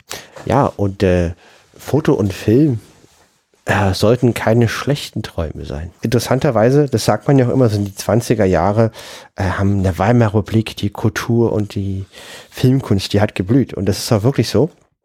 Und da wollte ich nur einen Fakt beleuchten, die, der mir neu war, der ist mir in der Vorbereitung aufgefallen. Und zwar die Inflation lässt den Film und damit den inländischen Film der Weimarer, Weimarer Republik florieren. Denn es lohnt sich erstmal für die US-Amerikaner nicht, ihre Filme in das Reich zu exportieren. Hm, mhm. Ich habe mich das nämlich gerade gefragt, als du sagtest, lässt florieren, dachte ich, hey, ist das nicht zu teuer? Weil, also, hat man denn nicht irgendwie andere, andere Filme, die man billig einkaufen kann, anstatt das selber zu produzieren? Das ist ja teuer. Aber wenn ihr, das ist natürlich ein Punkt. Ja. Ja, die, die, alles wird ja auch in der Inflation können mehr Sachen, ähm, also der inländische Markt, der ist erstmal sicher, der kann halt von einheimischen Filmen abgegrast werden. Und aufgrund der wirtschaftlichen Situation ist es möglich, mehr Experimente zu wagen, also halt Filme zu produzieren, die künstlerisch mehr Gehalt haben, wo das Risiko, dass sie hm. nicht genug Geld einbringen, gegeben ist, aber dann halt auch in die Kulturgeschichte eingehen. Als mehr als der dritte, dreizehnte Rosamunde Pilcher Film. Boah, das ist natürlich auch schon äh, also es klingt mir ein bisschen nach einer These, die man, die man später dazu, also aus die, die nur, nur aus einer späteren Betrachtungsweise ja. kommen kann. Weil wenn ich in der Situation bin, dass da so eine hohe Inflation ist, dann sage ich ja nicht, ah, ihr könnt jetzt mal was mit Kultur machen, anstatt noch mal einen Rosamunde Pilcher-Film zu machen. Das, so hat es ja keiner gedacht. Es mhm. ist ähm, halt zu, zu den ganzen schlechten Elend ist es äh, komischerweise für die Kunst eine nicht schlechte Ausgangssituation, hm. weil die haben mehr Freiheiten in dieser dramatischen Lage und sind geschützt von ausländischen Kulturgütern im Sinne von, dass sie sich nicht lohnt, der Vertrieb für die. Ja, genau, das finde ich auch einen krassen Punkt. Das, das, das, den habe ich noch nie gedacht, ja, stimmt. Das haben wir halt auch Leute, das ähm, fand ich interessant, ja. Dar darauf wollte ich nochmal eingehen. Ja. ja. Ja, ja, okay. Also das heißt, in dieser Zeit ist der Film, der inländische deutsche Film so stark geworden und äh, vielleicht, ja, das, das, ist auch, das ist auch mit ein Grund, warum so viele deutsche Filme dann danach noch. Genau. In den 20er Jahren, Weimarer Republik ist ja bekannt für ihre Kunst und Kultur. Gab es nur in den großen Städten, auf dem Land war es echt duster. Und äh, ein Faktor war die Inflation, die äh, von außen die Importe verteuert hat. Ja. Eine kurze Nachricht noch, die ich eigentlich, ja, also gebe es zu, die hatte keinen großen Mehrwert, aber ich fand sie sehr interessant, mal zu erwähnen. Mhm. Äh, über diese Meldung bin ich gestolpert. Und zwar äh, 1918 hat ja auch der bayerische König abgedankt. Mhm. Und äh, jetzt 1923, also fünf Jahre mhm. später, naja, nicht ganz auf dem Tag genau, aber fünf Jahre in etwa, wird nochmal über Entschädigungszahlungen an Ex-Bayern-Könige geredet. Das ist mir sympathisch, so, so Ex-Könige, die mit ihrem Staatsvermögen, was ihnen dann weggenommen wurde, irgendwie Entschädigungsklagen haben. Sehr sympathisch, ja.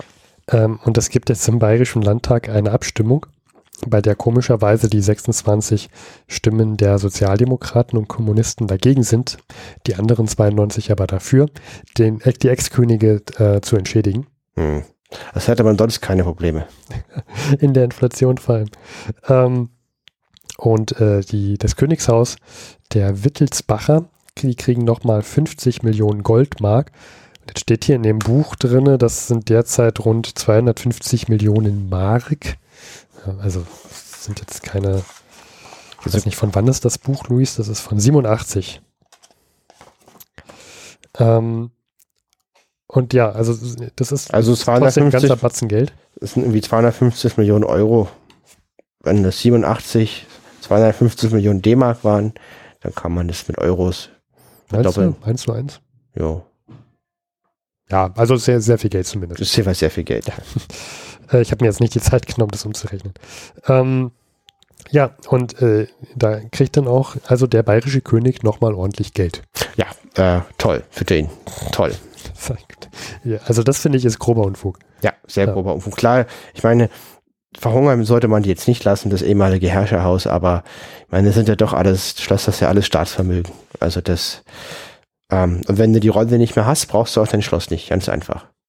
Ja. Privatmeinung. Ich meine, Harry Graf Kessler musste ja auch was von seinem, von seinem Zuhause 1918 oder 1919 auch abgeben. Ja. Der, also, wenn er, dann bitte auch alle. Ja, also da, man kann mal von denen was wegnehmen, die auch haben. Ne? Würde ich sagen, Harry Graf Kessler, ja. kommen wir zum Harry Graf Kessler Teil. Genau. Ja, und zwar Harry Graf Kessler, ähm, der hat sehr, sehr viel zu schreiben gehabt, das kann ich sagen, das sind weit über 100 Seiten in seinem Tagebuch, die letzten acht Wochen. Und ähm, er wurde nämlich nach London geschickt. Ja. Oh, Luis, du hast ähm, mal eine andere Sache. Das ist schon wieder, das ist jetzt der erste Teil, das erste Buch wieder was du anfängst. Ich glaube, nee, nein, das ist das Richtige. 1919 und 1923. Ach so, ach, du gehst jetzt vom Vorwort aber noch mit. Ja, ich gehe. Ah, okay. Ich dachte, ich dachte, du hättest jetzt schon aus der Reihe das nächste Buch angefangen, ohne es jetzt zu erwähnen. das hätte ich schon noch gesagt. Ah, ich, ja. Wir müssen dieses Jahr Migration machen. Ich kaufe mir das nächste Band, aber da ist noch. Migration, bitte. Ich, ich habe noch ein paar hundert Seiten bis zum Sommer zu lesen und dann im Sommer ist weg. Gut, okay. Ja, ja. Richtig. Und zwar Also Harry K. Kessler wurde nach London geschickt. Und er, er wurde nicht Botschafter, das hatte ich letztes Mal, es war eine Falschmeldung, sondern er wurde auf, hingeschickt, um seine Kontakte zu nutzen für die Regierung. Hm. Und ähm, warum? Hinterkampf, Hintergrund ist der Ruhrkampf. Wir hatten ja berichtet, wir hatten diese Situation, die Franzosen haben das Ruhrgebiet genommen, erhoffen sich davon wirtschaftliche Vorteile und halt die Reparation zu bekommen, die ihnen zusteht aufgrund des Vertrags und natürlich gleichzeitig eine langfristige Schwächung des Erzfeindes des Deutschen Reiches. So. Ja. Und jetzt gibt es die eine Sache, dass man sich halt sagt, okay, wir machen den passiven Widerstand. Und die andere Frage ist jetzt, was können wir jetzt tun? Wie können wir diesen Kampf beenden? Und da findet jetzt in London ein Kampf der Lobbyverbände statt. Die Franzosen haben ihre Leute ähm, vor Ort in London und die Deutschen schicken auch ihre Leute hin, um die Regierung zu beeinflussen, für eine der Partei Seiten Partei zu ergreifen. Und äh, auf der deutschen Seite ist im Team mit dabei, neben vielen anderen, das wird Heike zwar anders sehen, aber er ist mit in diesem Team mit drin, ist er, weil er einfach sich sehr, sehr gut auskennt und sehr, sehr gut vernetzt ist. Ja. Ähm, also James Bond, wie er lebt und lebt. Richtig. Hat er in, zwar in, im Ersten Weltkrieg das auch in der Schweiz gemacht. Ja, das genau. Das ist irgendwie das, äh, derselbe Auftrag, nur anderes Land. Ja. Äh, genau. Und ähm, die Hoffnung der deutschen Regierung ist, äh, dass halt die Einbeziehung weiterer Mächte es ermöglicht, Auswege zu finden. Und die Logik ist ja auch äh, stechend. Also die USA wären am einfachsten präsent, weil die könnten ja die Schulden erlassen, die die Engländer der Franzosen bei den USA haben und dann hätten die ja weniger Schulden und bräuchten weniger Geld aus Deutschland. Machen die Amerikaner aber nicht. Ja, natürlich machen sie das nicht. Richtig. Die andere große Partei ist England. Sie spekuliert zurzeit äh, auf Zeit, also das heißt, sie macht nichts. Äh, die britischen Rheintruppen, die sowieso schon da waren, es gab so ganz kleine Gebiete, die waren schon vorher besetzt aufgrund des Versailler Vertrages. Da waren die Franzosen, die Belgier, die Amerikaner, die Engländer und die Amerikaner haben aus Protest der Ruhbesetzung ihre Truppen zurückgezogen. Ja. Mhm. Die Engländer lassen diese da und, ähm, und haben opportunistische Hoffnungen. Ne?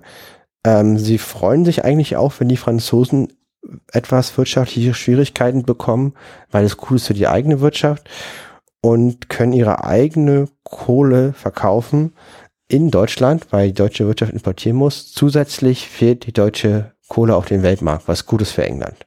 Und äh, die, die Engländer sind gerade mit den Franzosen im Streit im griechisch-türkischen Konflikt. Mhm. Da soll ja gerade ein türkischer Staat entstehen und die Franzosen und die Engländer, die buhlen da ein wenig um die Herrschaft ähm, um Istanbul herum. Genau. Und äh, das Deutsche Reich versucht jetzt England dazu bewegen, bei Frankreich äh, darauf zu drängen, diese Besetzung zu beenden. Mhm. Schlicht und ergreifend. Weil mit guten Argumenten die Idee ist, die Meinung zu erzielen im Ober- und Unterhaus, dass die Besetzung Quatsch ist und keinen hilft. Und da, gibt es offizielle Kontakte über der deutschen Botschaft in London und inoffizielle. Und das macht Harry Graf Kessler. Unter anderem natürlich. Und der Harry Graf Kessler bringt ins Spiel einen Vorschlag von dem amerikanischen Außenminister Charles Hughes. Das ist seine Idee, die er mal wieder ins Spiel bringt, dass man über eine unparteiische Kommission äh, mit Fachleuten die Leistungsfähigkeit der deutschen Wirtschaft feststellen lässt und dann über diese Kommission die Reparationszahlung abwickelt. Das haben wir jetzt in den letzten Jahren schon sehr oft gehört, diesen Vorschlag. Hm. Der Außenminister, aktuell ist das Friedrich Hans von Rosenberg, hat Kessler am 19. Januar 23 äh, gebeten, nach London zu fahren und ihn und da aktiv zu werden. Und äh, es gibt Erfolge, also da, das berichten wir in den nächsten Monaten, aber es gibt hitzige Diskussionen im Unterhaus über die Ruhrkommission. Und der zuständige Leiter des Auswärtigen Amtes, das ist Karl von Schubert, hat seine Tätigkeit als sehr nützlich und als eine sehr wichtige Ergänzung genannt. Das ist also wortwörtlich doch sehr nützlich und als eine sehr wichtige Ergänzung. Ich wette, das sieht Harika Kessler anders. Das ist die Wahrnehmung vom Auswärtigen Amt. Ich kann auch schon mal vorwegnehmen, was quasi, äh, was passiert. also die, die Engländer haben eine hitzige Diskussion und sind gegen die Ruhebesetzung, also nehmen eine dem Deutschen zugewandte Haltung ein. Und das geht dann daraus, dass in einer Oberhausrede der britische Außenminister ähm, die deutsche Regierung auffordert, ein Angebot an die Alliierten zu richten, um einen guten Willen zu demonstrieren. Und dieses Angebot ist aus Sicht, was dann, was dann auch kommt, ist äh, sehr, sehr unmutig. Das wird quasi nur was angeboten, was schon angeboten wurde aus langer mhm. Zeit hinaus und dann fühlen sich die Engländer verprellt und sagen sich, für wen setzen wir uns ja eigentlich ein und das Ganze läuft ins Nix.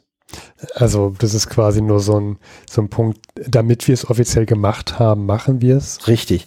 Aber ja. wir bieten nur an, was wir, was wir sowieso schon angeboten haben. Also mhm. da kommt dann auch nichts zurück, dass, dass es für die Sache ausgeht. Und deswegen ja, ist Harry Grad Kessler sehr, sehr viel unterwegs und schreibt hunderte von Seiten Tagebuchs. Und ähm, ich habe mir auch geschrieben, was er, wo er, wo er hingefahren ist. Und zwar, er war in Paris am 15.01., das war der Stichtag der letzten Folge, ist drei Tage später nach Berlin mhm. und dann wieder vier Tage später zurück nach Duisburg, äh, nach Holland, dann nach London und dann war er da eine Woche, dann ist er zurück nach Osnabrück gefahren, nach Essen, ist wieder ins Ruhrgebiet, da wo auch der Ruhrkampf war. Dann, dann ist er zurück äh, nach Berlin, war da einen ganzen Monat und ist dann äh, Ende Februar wieder nach London gefahren. So, das waren seine Reisen. Kosmopolit. Ja, der Kosmopolit. Und, und das sind halt, äh, wie gesagt, äh, ich sag mal, wie viele Seiten das sind. Hier, und jetzt gehe ich mal an die Stelle, wo das dann aufhört.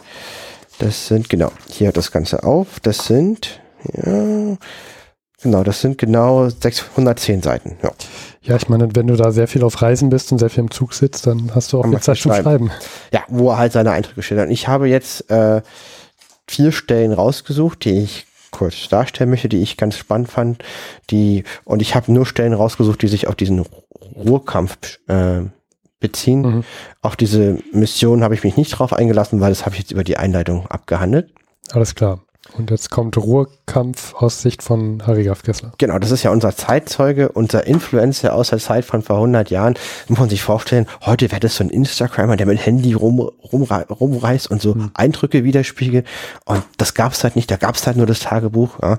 Und, und der ist für uns auf den Straßen. Also das sieht er natürlich anders, aber egal, deswegen. Er würde sich dann melden mit Hallo, liebe Cassis. Ja, jedenfalls ähm, 21. Januar 23, äh, Zitat früh in Duisburg, also er reist gerade von Berlin aus nach England. Ja. Mhm. Zitat. Früh im Schlafwagen beim Aufstehen erzählt der Schlafwagenkontrolleur, dass in Dortmund gestreikt wird. Wir es deshalb umfahren müssen. In Mengede, wo wir halten, ist Eisenbahnerstreik. Erst heißt es, wir können nicht nach Essen, dann wieder, wir können doch nach Essen.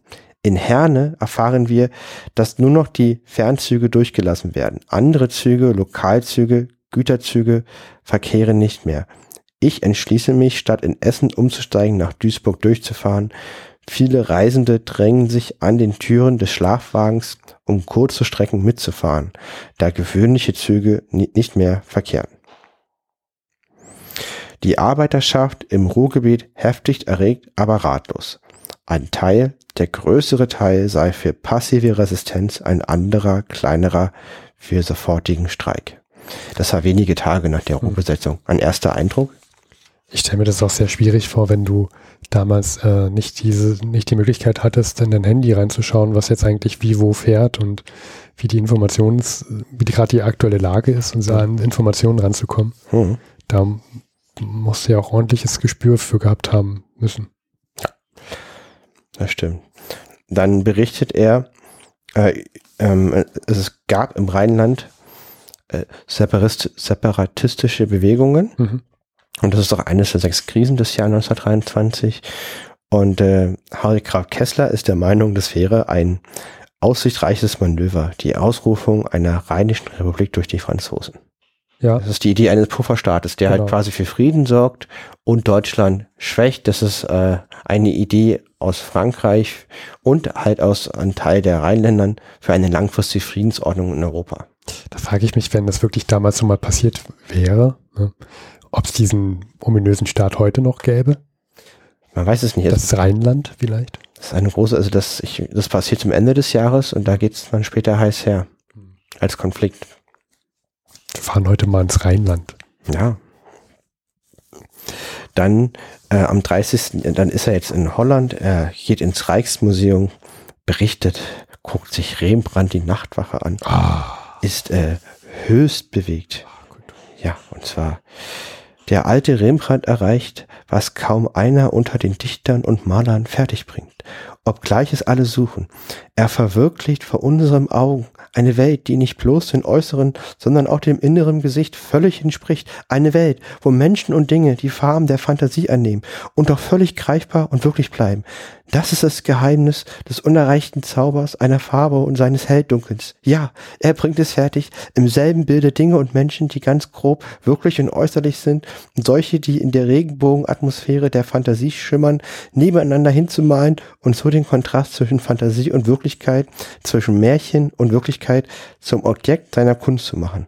So in der Nachtwache die Saskia mitten unter der aufziehenden Bürgerwehr. Würde mich mal interessieren, wenn man Ihnen heute mal ein Bild zeigen würde von einer künstlichen Intelligenz gemalt, was, was er dazu sagen würde. Ich finde auch schön, so in der Nachtwache, die Saskia mitten in der aufziehenden Bürgerwehr. Ich weiß nicht, was das heißt. Ich verstehe den Bezug nicht. Die Saskia mitten in der. Ja. Mhm. Ja. Äh, Liebe Zeitreisende, schreibt uns doch bitte an Info. Wenn mich jemand nach meiner Meinung zu irgendeinem Gegenstand fragt, sage ich auch, das ist die Saskia mitten in der aufziehenden Bürgerwehr. An dieser Stelle möchte ich Saskia grüßen. Ja, Saskia. Ja, viele Grüße. Das äh, steht hier so drin. Oder wie schmeckt der Wein? Das ist der, ist die Saskia in der aufziehenden Bürgerwehr. Ja, aber es klingt positiv. Ja, also Ja. Es, es, es kann man überall reinschreiben und es passt in den Duktus und es fällt nicht auf. Also, Hm. na. Genau.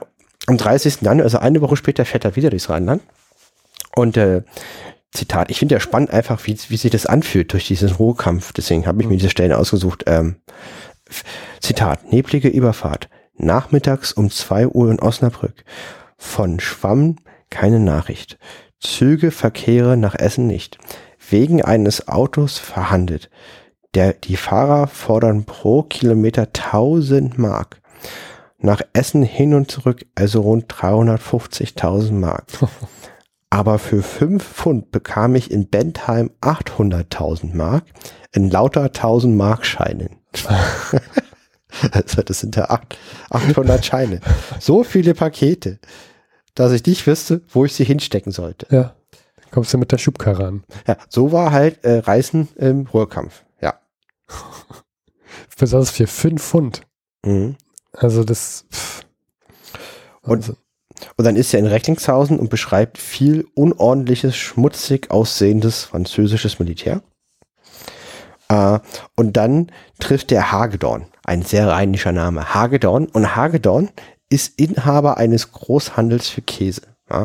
Und jetzt die Meinung von Hagedorn aus Hessen, Hessen Käsehändler dann über den Ruhrkampf. ja, nicht schlimm. Wahrscheinlich auch so, ja, ähm, man könnte ihn noch heute fragen. äh, Jemand namens Hagedorn aus äh, Käse. Käsehändler Hersteller Hagedorn. Aus Hessen. Ja, Was hat denn Hagedorn an äh, tollen Dingen zu sagen? Aber ich meine, wie gesagt, Gustav von Krupp und Bohlen-Halbach haben wir auch, ich bin halt Ja. dankbar an diesem Tagebuch Lass für die uns mal Zeitzeugen. wissen, Ja, hören, was Hagedorn zu sagen hat. Zitat, der in keiner guten Stimmung war. Er schön überrascht, als ihm die Notwendigkeit des passiven Widerstands erklärt wurde. Aber dann meinte er, solle die Reichsregierung dafür sorgen, dass die Verproviantierung des Ruhrgebiets keine unnötigen Hindernisse in den Weg gelegt werde. Ein solches sei der Eisenbahnerstreik, ebenso der Post- und Telegrafenstreik in Essen. Auch versuchten die Landwirte in unbesetzten Gebieten aus dem Ruhrkampf einen Vorteil zu schlagen. Für sie sei es eine Konjunktur, Konjunktur wie jede andere. So habe er für Krupp in Ostpreisen vor einigen Tagen Käse Werte von 26 Millionen Mark kaufen wollen.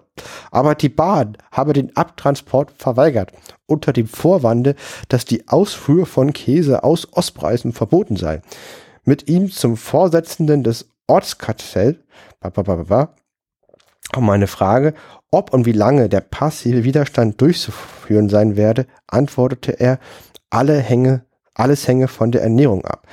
Solange die Leute zu essen hätten, würden sie widerstehen. Wenn die Lebensmittel zu knapp oder zu teuer würden, würden sie zusammenklappen. Auch er klagte bitter über den von Berlin angeordneten Eisenbahnerstreik. Okay, also er sagt, ja, ja, ich begrüße das zwar, wenn es mich nicht betrifft, aber weil es mich betrifft, denn ich bin der Käsehersteller. Ich kann keinen Käse importieren. ist, das, ist das doof. Da sollen wir bitte die Ausnahme haben. Gut, ja. Habe ich mir schon fast so gedacht. Weiter. Genau. Die Eisenbahn müsse wieder in Betrieb kommen. Ebenso Post und Telegraph. Der passive Widerstand müsse in den Bergwerken geleistet werden, nicht in den öffentlichen Diensten, unter deren Einstellung die Ruhrbevölkerung mehr leide als die französischen Besatzer. Ich glaube, man hat es Hagedorn erklärt, aber ich glaube, Hagedorn hat es nicht ganz verstanden. Das war die Meinung von Hagedorn aus ähm, Essen. Essen. Hm. Und dann ein letzter Essen Beitrag. Oder Essen. Essen. Essen. Ja. Eine letzte Sache nochmal, und zwar zu Arbeiter aus den Kruppwerken, was ich ganz gut fand. Und zwar damals, also das ist jetzt der 1. Februar, weil der, die, die, die Inflation verändert das jede, jede Woche. Ein Arbeiter bei Krupp verdient durchschnittlich, durchschnittlich am Tag jetzt 5500 Mark. Ein Pfund Margarine kostet 2200 Mark, in Klammern oder 3200 Mark. Gut, Harry Graf Kessler, der weiß sowas immer nicht, aber jedenfalls. Butter, was interessiert sich Harry Graf Kessler für Butter? Ah, der Punkt ist halt der, also es kostet halt das halbe Tagesgehalt ein Pfund Butter. Hm. Und äh, wegen des Eisenbahnerstreiks müssen sie zu Fuß zur Fabrik gehen. Manche Arbeiter zwei Stunden. Diese zwei Stunden werden ihnen nicht in die Arbeitszeit eingerechnet. Ja. Und das, damit wollte ich das Ganze beenden, dass halt die Leidtragenden des Ganzen die Leute vor Ort sind, weil das ist ja mit, die, mit der Inflation, keine Eisenbahn muss trotzdem hin. Äh, oder du wirst bestreikt, kriegst das Geld aus Berlin. Die Frage ist, wann und in welchen Schritt das angehoben wird. Hm. Ähm, da, ist halt, da, da ist das komplette Leben, so als sich das an einem Ruhrgebiet ist, beendet. Da ja. geht gar nichts mehr. Man kann nichts machen, nichts vor, nichts zurück. Äh, kompletter Lockdown, so eine Art in heutiger Sprache. Und äh, man hoffe, dass das schnell irgendwie bereinigt werden kann. Ja, also das ist schon Wahnsinn, wie die Leute das so geschafft haben, da durchzukommen. Ja. Krass. Also wenn ich mir das heute vorstelle, dass da, also bei so einer Inflation. Dann nur noch, man also marschiert Polen ein oder was und besetzt es hier und dann sagt die Regierung in München, ja, hör auch zu arbeiten, wir geben dir dein Gehalt und dann kommt dein Gehalt in irgendeiner wertlosen Währung an, wofür du nicht mal ein Stück Butter kaufen kannst, gefühlt. Ja, herzlichen Dank. Ja, ich glaube, die Leute würden heutzutage nicht so in Anführungsstrichen pro, also ruhig sein, also, also pro Regierung sein. Ja, ich würde auch unterstellen, man weiß es nicht, dass, dass die Leute opportunistischer wären. Also das, ja. weil das, das, die Einstellung ist ja im Ruhrgebiet offensichtlich nicht vorhanden, sich mit der Situation abzufinden. Sich damit abzufinden. Nicht damit abzufinden. Nicht abzufinden, ja. ja. Hm. Genau das, ja. ja. Da hat ja auch Gustav von Krupp und Bohlen-Halber gesagt, dass die Arbeiter sehr einfach für nationalistische Ausschreitungen zu haben sind, was ja schlimm hm. ist. Ja. Ja, also in der Hinsicht, 100 Jahre später hat sich da, glaube ich, die Einstellung der Leute äh, geändert. Ja, aber ich weiß, also ist mal die Frage, hm. wir, wir müssen es nicht ausprobieren. Nicht ausprobieren. Ich, ich, bin, ich bin der Meinung, man, man, man lernt darin, dass äh, viele Sachen besser geworden sind. Früher war nicht immer mehr Lametta, sondern im Gegenteil. Die Welt ist heute aus meiner Sicht eine bessere als vor 100 Jahren, auch wenn noch sehr, sehr viel Luft nach oben ist. Das, da würde ich dir zustimmen. Dann würde ich sagen, beenden wir die Folge. Vielen Dank fürs Zuhören für die erste Folge der Frühjahrsstaffel 2023 und 1923. Bis zum nächsten Mal. Liebe Zeitreisende, vielen Dank fürs Zuhören. Das war's auch schon wieder mit der Folge. Gedanken könnt ihr gerne in Form eines Kommentars auf unserer Seite teilen, vor100.de. Dort erfahrt ihr auch, wie ihr uns unterstützen könnt. Vielen Dank.